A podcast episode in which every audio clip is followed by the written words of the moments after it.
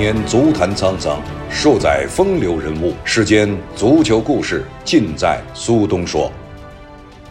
大家好，我是苏东，欢迎收听并订阅由荔枝播客独家制作播出的节目《苏东说》。我们在今天这期节目中说一说德甲的球队，这是一支老牌的德甲劲旅。不过啊，这个赛季成了一支鱼腩球队，那就是沙尔克零四。沙尔克零四这个赛季战绩非常糟糕，打了二十六轮比赛，积分只有区区可怜的十分。可以说这个赛季啊，他们的降级几乎是在所难免。很多人都说他们早已经情非得已。沙尔克零四为什么沦落到今天这个地步？未来又走向何方呢？沙尔克零四啊，在三月二十一号的德甲第二十六轮的这轮比赛中，零比三又输球了，输给了门兴格拉德巴赫，输得非常脆。此前的第二十五轮比赛中，在客场他们也是以零比五的比分输给了沃尔夫斯堡。二十六轮之后啊，他们拿到了十分，排名垫底，距离倒数第三的科隆差了十三分。德甲还剩八轮，沙尔克零四现在看起来保级的希望是越来越渺茫。在冬季转会期间啊，他们还曾经呢一直想能够争取有保级的希望，引进了与阿森纳解约的穆斯塔菲，希望这位中卫能够提升球队的防守水准。但近期表现啊，穆斯塔菲的发挥实在让人失望。在和沃尔夫斯堡那场比赛中呢，上半场狼堡的唯一的进球就是穆斯塔菲的乌龙球，在禁区内乱战之中，穆斯塔菲高高跃起想要解围，却没有想到将球顶向了自家球门的死角。沙尔克门将容诺夫扑救不及，只能目送皮球入网。自此，沙尔克零四一泻千里。看起来，这球员也无心恋战，甚至都希望比赛早点结束。最终，这场比赛结束以后，沃尔夫斯堡啊主场五比零大胜沙尔克零四。这场比赛屡次犯错的穆斯塔菲在赛后接受采访的时候，他说啊，当我们拿球时，往往显得。手忙脚乱，前场组织进攻总是做出一些错误的决定，尤其在我的乌龙球之后，这令我们异常艰难。领先优势给了狼堡，也就是沃尔夫斯堡啊，他们更多的信心。下半场我们犯了太多错误，也因此受到了惩罚。其实从上半场比赛开始，我们就无法跟上节奏了。其实要说呢，穆斯塔菲倒也是有自知之明，知道自己的乌龙球之后，那么在某种程度上摧毁了自家兄弟的信心，在后面的比赛中就越踢越不会踢。穆斯塔菲也就是因为这场比赛的糟糕发挥啊，拿到了全场四点一的这个评分，这是最低的评分。沙尔克零四的新帅格拉莫齐斯在赛后也说，比赛结果让我们清醒，我们本对这场比赛寄予了厚望，并在开始时表现的并不错。然而呢，一个突如其来的乌龙球让我们落于下风。一旦落后，你们就可以看到过去几个月留在球员心里的阴影又开始出来作祟了。换了新帅之后，沙尔克零四的表现其实呢没有什么太多起色。继上轮零比零战平美因茨之后，这两场比赛都是大比分输球。新帅格拉莫季斯上任之后，球队啊现在还一个球都没进。对于沙尔克零四的这种没有底线的表现，天空体育的评论员德国的名宿哈曼说。他们的表现非常丢脸，这些球员们的表现让俱乐部蒙羞，玷污了俱乐部的历史。沙尔克零四来自于矿工，来自于艰苦奋斗，来自于彼此相依，这才是沙尔克和矿工本该有的精神。我为沙尔克球迷感到很遗憾。此外呢，哈曼还表示，足球里最简单的事情就是防守，这需要意志力和团队精神，但他们连这个都做不好。哎。如果说啊，哈曼这么表示，足球里最简单的事情就是防守，这点我不太同意。就是对于一支球队来说，尤其是集体项目，拿足球举例，那么防守是靠体系，进球靠天赋，这是可能很多人能够体会到的。防守相对来说简单，我估计啊，哈曼的意思就是说，你只要把体系搭建好了，球员的能力正常水平发挥，他应该有所收获。从这一点上来说呢，哈曼似乎没有表达错误。但是呢，单纯的说足球里最简单的事情就防守，这点呢，我不敢苟同。我倒认为，对于一支足球俱乐部或者说顶级的足球俱乐部来说呢，防守其实是非常需要智慧的。同时呢，哈曼啊还猛批了沙尔克后卫的穆斯塔菲，认为他的表现堪称卧底，甚至可以说狼堡最强的第十二人。他说：“我看到的是穆斯塔菲今天参与了狼堡所有的进球，他是个在阿森纳一年都踢不上球的人。这些球员被买过来作为救世主，但是你能看到的只是他在反复证明自己是凭实力踢不上球的。”这话呀，要说的话就是话糙理不糙。应该说侮辱性比较强。作为像穆斯塔菲这样的球员呢，他的水平是有的。你如果单纯以一场、两场，甚至三场、四场的失场发挥来判断一个球员整体的水平，似乎是有限公允。不过啊，足球场上只认结果。那么穆斯塔菲这场比赛他灾难性的发挥，导致了一个灾难性的结果，这本身就是足球场上的残酷性。谁让你在这个时候就有这种灾难性的状态、灾难性的发挥，也无怪乎别人把所有的矛头都指向你。以这样的心态，这样的比赛，我想啊，沙尔克零四降级，应该说呢，某种程度上只是一个时间问题。沙尔克零四足球俱乐部位于德国西部的北莱茵维斯特法伦州的盖尔森基兴市沙尔克地区，是德国和欧洲足坛的传统劲旅。球队成立于一九零四年五月四号。因为地处鲁尔工业区的盖尔森基兴曾是欧洲采煤中心，所以啊，球队的绰号是煤矿工人，也就是我们所说的矿工。此外呢，又被称之为皇室蓝。主场为拥有五万五千个座位，并曾创造过一百二十九分贝呐喊声浪的维尔廷斯球场。沙尔克零四有着悠久的历史和传统。过往，他们七次问鼎德甲冠军，五次捧得德国杯冠军，一次德国超级杯冠军，一次德国联赛杯冠军，也是欧冠的常客，甚至一度吸引了足坛传奇巨星劳尔的加盟。此外呢，沙尔克零四还曾斩获欧洲联盟杯的冠军，也就是欧联杯的前身。但从上个赛季的下半段开始，沙尔克零四就开始了大滑坡。如果不是上半赛季啊，他们出色的发挥，实际上去年大概就降级了。上个赛季，沙尔克一共拿到了三十九分，联赛的第十二名，无缘欧战。在整个联赛下半程的十七轮的比赛中，沙尔克只赢下了第一场与门兴格拉德巴赫的比赛，剩下的十六轮比赛啊，沙尔克只取得了五平十一负的糟糕成绩，这也创下了沙尔克零四一百一十六年以来最差的下半程战绩。从这点上看呢，就是从上个赛季的后半段一直到今天，沙尔克零四就再也没有好像睡醒过。从联赛下半程的比赛中呢，也不难看出沙尔克零四全队。都状态不佳，门将位置上舒伯特能力有限，努贝尔又深陷了转会的泥潭，中卫纳斯塔西奇和萨利也是接连失误，中场的塞尔达和哈里特的组织能力着实令人汗颜，前锋拉曼就没有进球的感觉了，全队似乎啊只有美国人麦肯尼的表现尚且能够让人满意，但他的表现也是时好时坏，状态也极不稳定，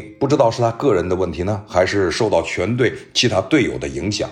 这个赛季啊，沙尔克零四没有任何的改观。他们前十四轮一胜难求，直到第十五轮，沙尔克零四主场四比零大胜霍芬海姆，他们拿到首胜。当时以为沙尔克零四是会厚积薄发，呃，后来居上。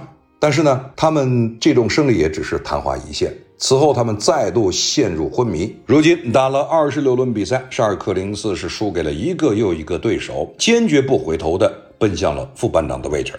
现在沙尔克零四拿到十分。根据规则，德甲后两名降级，倒数第三和德乙的第三将会踢附加赛，谁赢谁留在德甲。也就是说，沙尔克零四距离降级已经是近在咫尺。到了二十六轮比赛结束，沙尔克零四在德甲联赛里边啊，只有十六个进球，但丢球达到了六十九粒。进攻火力德甲最弱，丢球则是德甲最多。同时，沙尔克零四也创造了一个耻辱记录，那便是成为了自八六八七赛季以来首支在前二十六轮中狂丢六十九球的德甲球队。如果说啊，统计到二十五轮的话，上一支德甲联赛在开季二十五场比赛丢六十六球以上的，还是八六到八七赛季的杜塞尔多夫，他们当时丢了七十个球。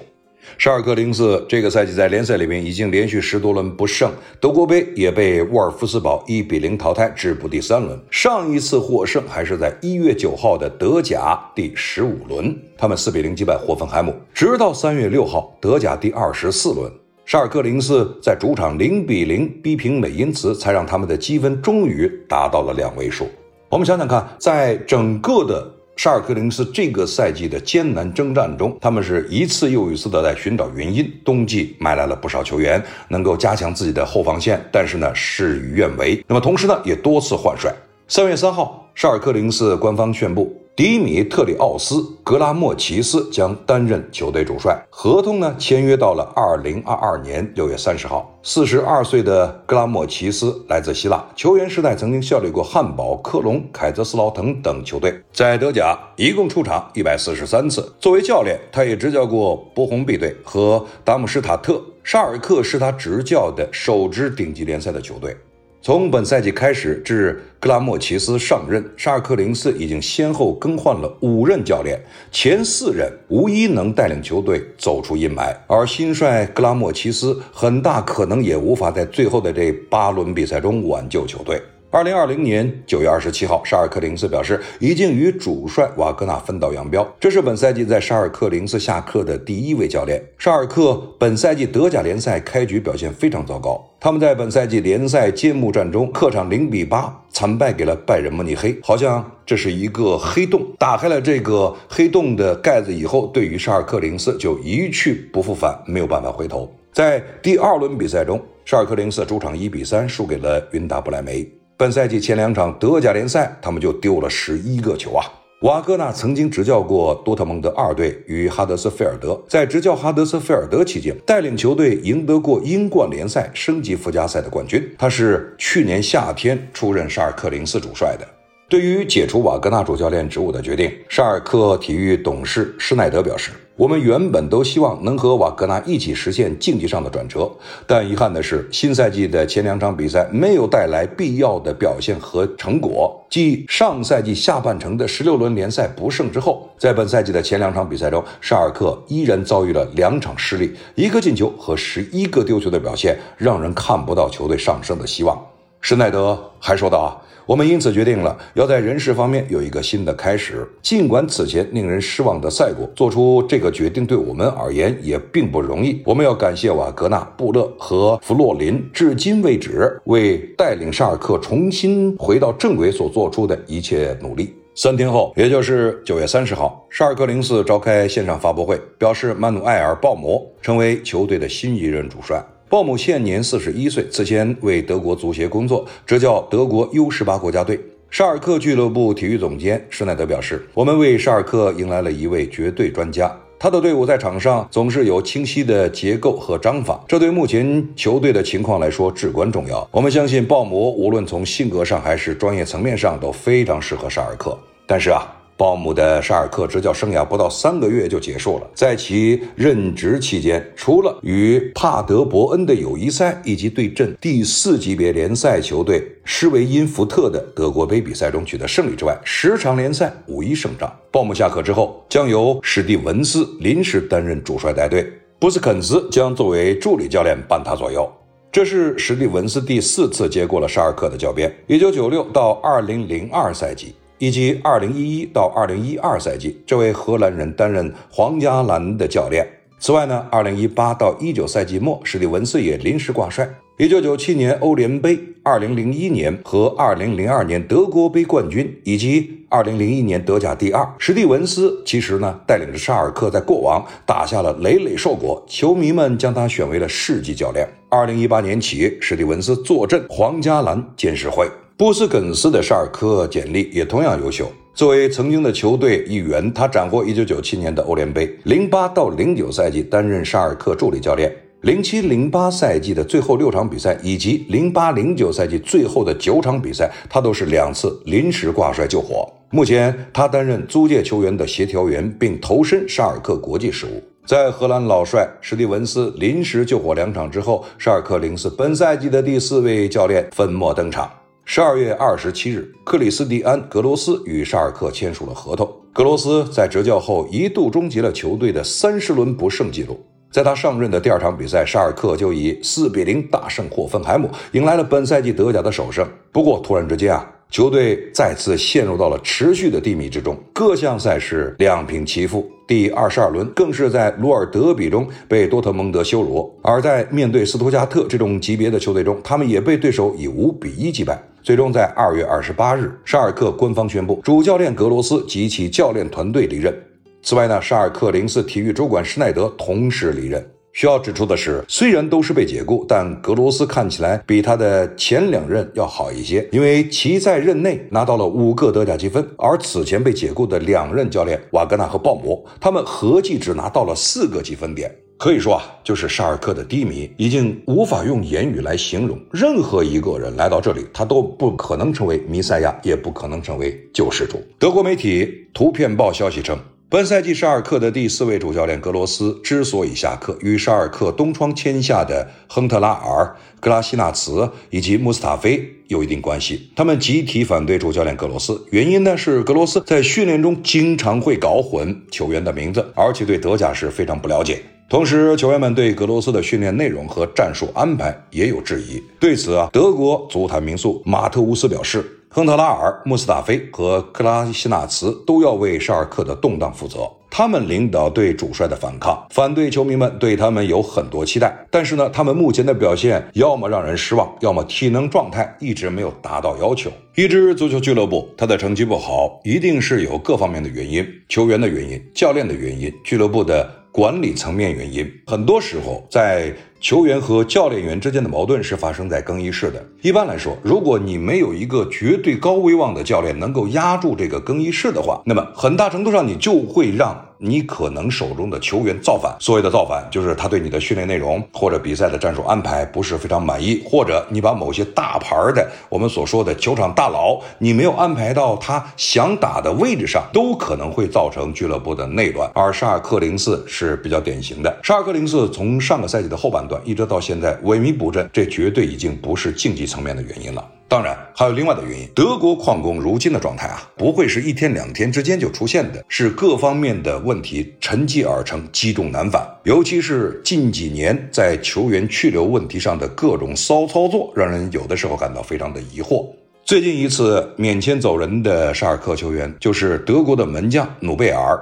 这位九六年新星一度稳坐沙尔克零四的主力位置，甚至被寄望成为下一任的球队队长。然而呢，在二零二零年七月，拜仁慕尼黑免签努贝尔加盟联赛霸主之前啊，这位年轻的门将早就人在心不在。但他的身前又有伊门诺伊尔，原本想继承德国门神之位的努贝尔，至今出场寥寥。近期更是遭遇到了脚踝韧带撕裂。目前来看，很难说努贝尔究竟当时做出的这个决定是否正确。与努贝尔年龄相仿的，有九五年的昔日德国中场天才迈尔，曾经也是沙尔克的希望之星。二零一八年的八月份，英超球队水晶宫从沙尔克零四免签迈尔。早在二零一三年，迈尔呢就成功上演了德甲首秀，出道就让整个欧洲感到惊艳。结果却非常意外的选择在英超非豪门球队征战三年。今年一月。正在德甲力求保级的克隆免签迈尔，昔日沙尔克零四的这位天才啊，今年二十六岁了。他以这个年龄重新又回到德甲联赛。二零一八年七月，拜仁慕尼黑从沙尔克零四免签德国的年轻中场格雷茨卡。这位以前与迈尔搭档的童年队友，近年来的职业生涯发展显然更加得意，成功的随着德甲的霸主创造六冠王佳绩。作为球队重要一员的格雷茨卡，当前身价高达七千万欧元，已经是名副其实的欧洲的顶级中场。目前二十六岁的他，是近些年从沙尔克离开之后成长最好的年轻球员。如果啊再往前数几年，沙尔克同样的操作并不少啊。二零一五年七月，莱斯特从沙尔克零四免签了奥地利的左后卫福克斯。随后，这位昔日矿工主力在莱斯特创造奇迹，初登英超就和队友爆冷拿下了一五一六赛季的英超冠军，曾有过关键场次的赛场表现，堪称蓝狐在当年的夺冠功臣呐。二零一六年七月，利物浦免签沙尔克零四后卫马蒂普。这位曾镇守矿工后方的喀麦隆球星，在利物浦获得了职业生涯的成功，并且随着球队拿下了英超冠军、欧冠冠军、欧洲超级杯冠军、世俱杯和英超亚洲杯。二零一七年七月份，阿森纳从沙尔克零四又免签了克拉西纳茨，波黑胖虎开始了自己的英超生涯。加盟之后，也踢出了一段时间的不俗表现。今年一月份，曾经的左路大闸租借回到了沙尔克零四，再次随队征战。与以前不同的是，克拉西纳茨这一次回来已经手握一座足总杯冠军、两座社区盾冠军和一座酋长杯冠军。除了上述的六位球员之外呢，还有被俱乐部赶走的队长赫维德斯，曾免签加盟斯托克城的舒波莫廷和一百八十万欧元就放走的霍尔特比等人。他们的离开同样让人感到疑惑。值得一提的是，沙尔克同期在球员转会购入方面的奇奇怪怪的操作也不少，同样也是赚少亏多。另一方面，最近几年沙尔克零四在青训方面的投资寥寥无几，这也使得球队在青年人才选拔和培养方面呢。大打折扣。沙尔克曾经以优良的青训传统远近闻名，包括了德国门神诺伊尔、德拉克斯勒、萨内等球星都是出自沙尔克的青训营。球队也一度被称为球星加工厂。但如今，我们似乎已经很难看到沙尔克青训营产出的任何优秀球员。这种源头上的根基缺失，也是沙尔克陷入灾难的一个重大原因。我们可以假想一下，如果沙尔克零四能保住近些年来那些当打的主力和培养出的优秀年轻球员，那显然可能会是另外一种景象。欧洲足球俱乐部，尤其是五大联赛的足球俱乐部，很多他们自我造血功能都是非常强，德甲尤其如此。拜仁慕尼黑、多特蒙德、沙尔克零四、门兴格拉德巴赫等等。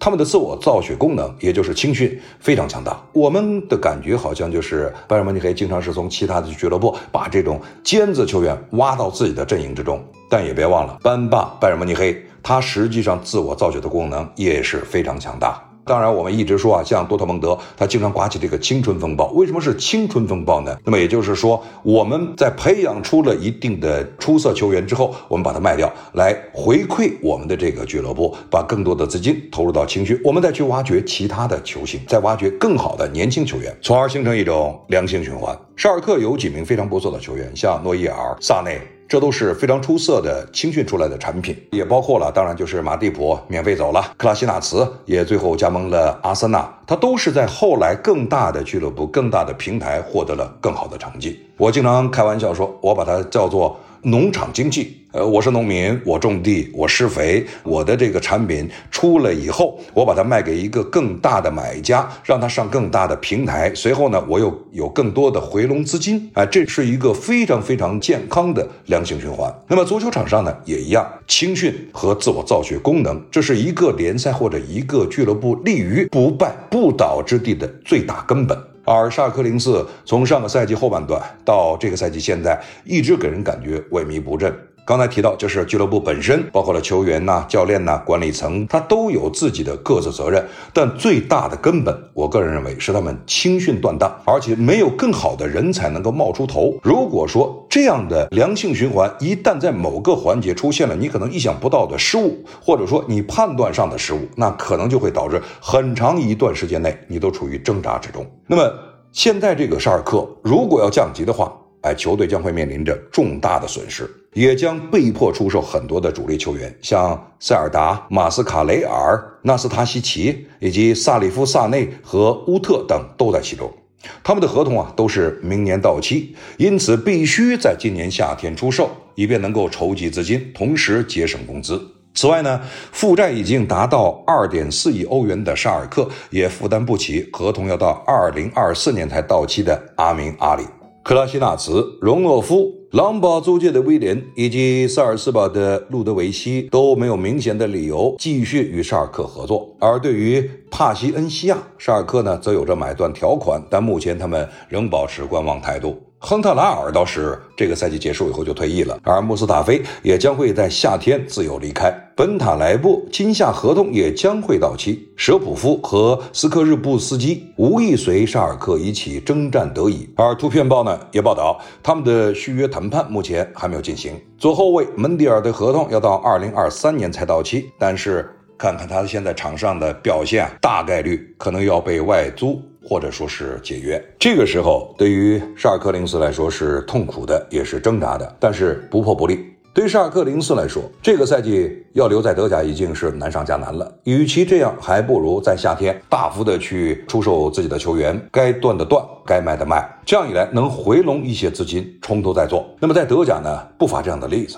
你像当年的多特蒙德几乎都要破产了，但是呢，就靠着一点一点我租借的球员来存活，慢慢的我又重新站了起来。我觉得德国足球啊，这点确实做得非常好。就是你即使说沦落到现在像沙尔克这样的地步，他并没有说是没有希望东山再起。只要他有资金，他有足够的自己的青训储备人才，他就有可能有一天重新回到德甲。而且我相信，也许下个赛季很难，但是下下个赛季、下下下个赛季就很难说了。现在这些沙尔克零四的年轻球员，基本上都是十五六岁、十六七岁。那么过个两三年，逐渐的开始成为了成人。那么再加上，如果说俱乐部有足够的或者说一定的资金的话，那么从外面再买上能够起到定海神针作用的前锋或者后卫，帮助球队。那么这样一来，可能对于沙尔克来说就有很大的希望。作为一个俱乐部，怕的并不是说我一时的降级或者升级，一时的失败或者成功，而是有持续的。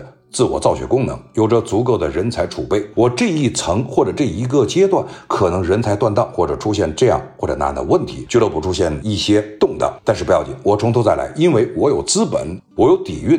哎，换句话说，我有存款。对于很多的俱乐部，尤其是像沙尔克零四、多特蒙德这样的俱乐部，我一直都非常有信心。不要看今天呢，他似乎是萎靡不振，但很难说在两年、三年甚至四年、五年之后，他会不会又成为另外一支多特蒙德，可以征战欧冠，甚至去争夺德国甲级联赛的冠军。各位收听的是励志播客为您带来的苏东说，感谢各位收听，我们下次节目再见。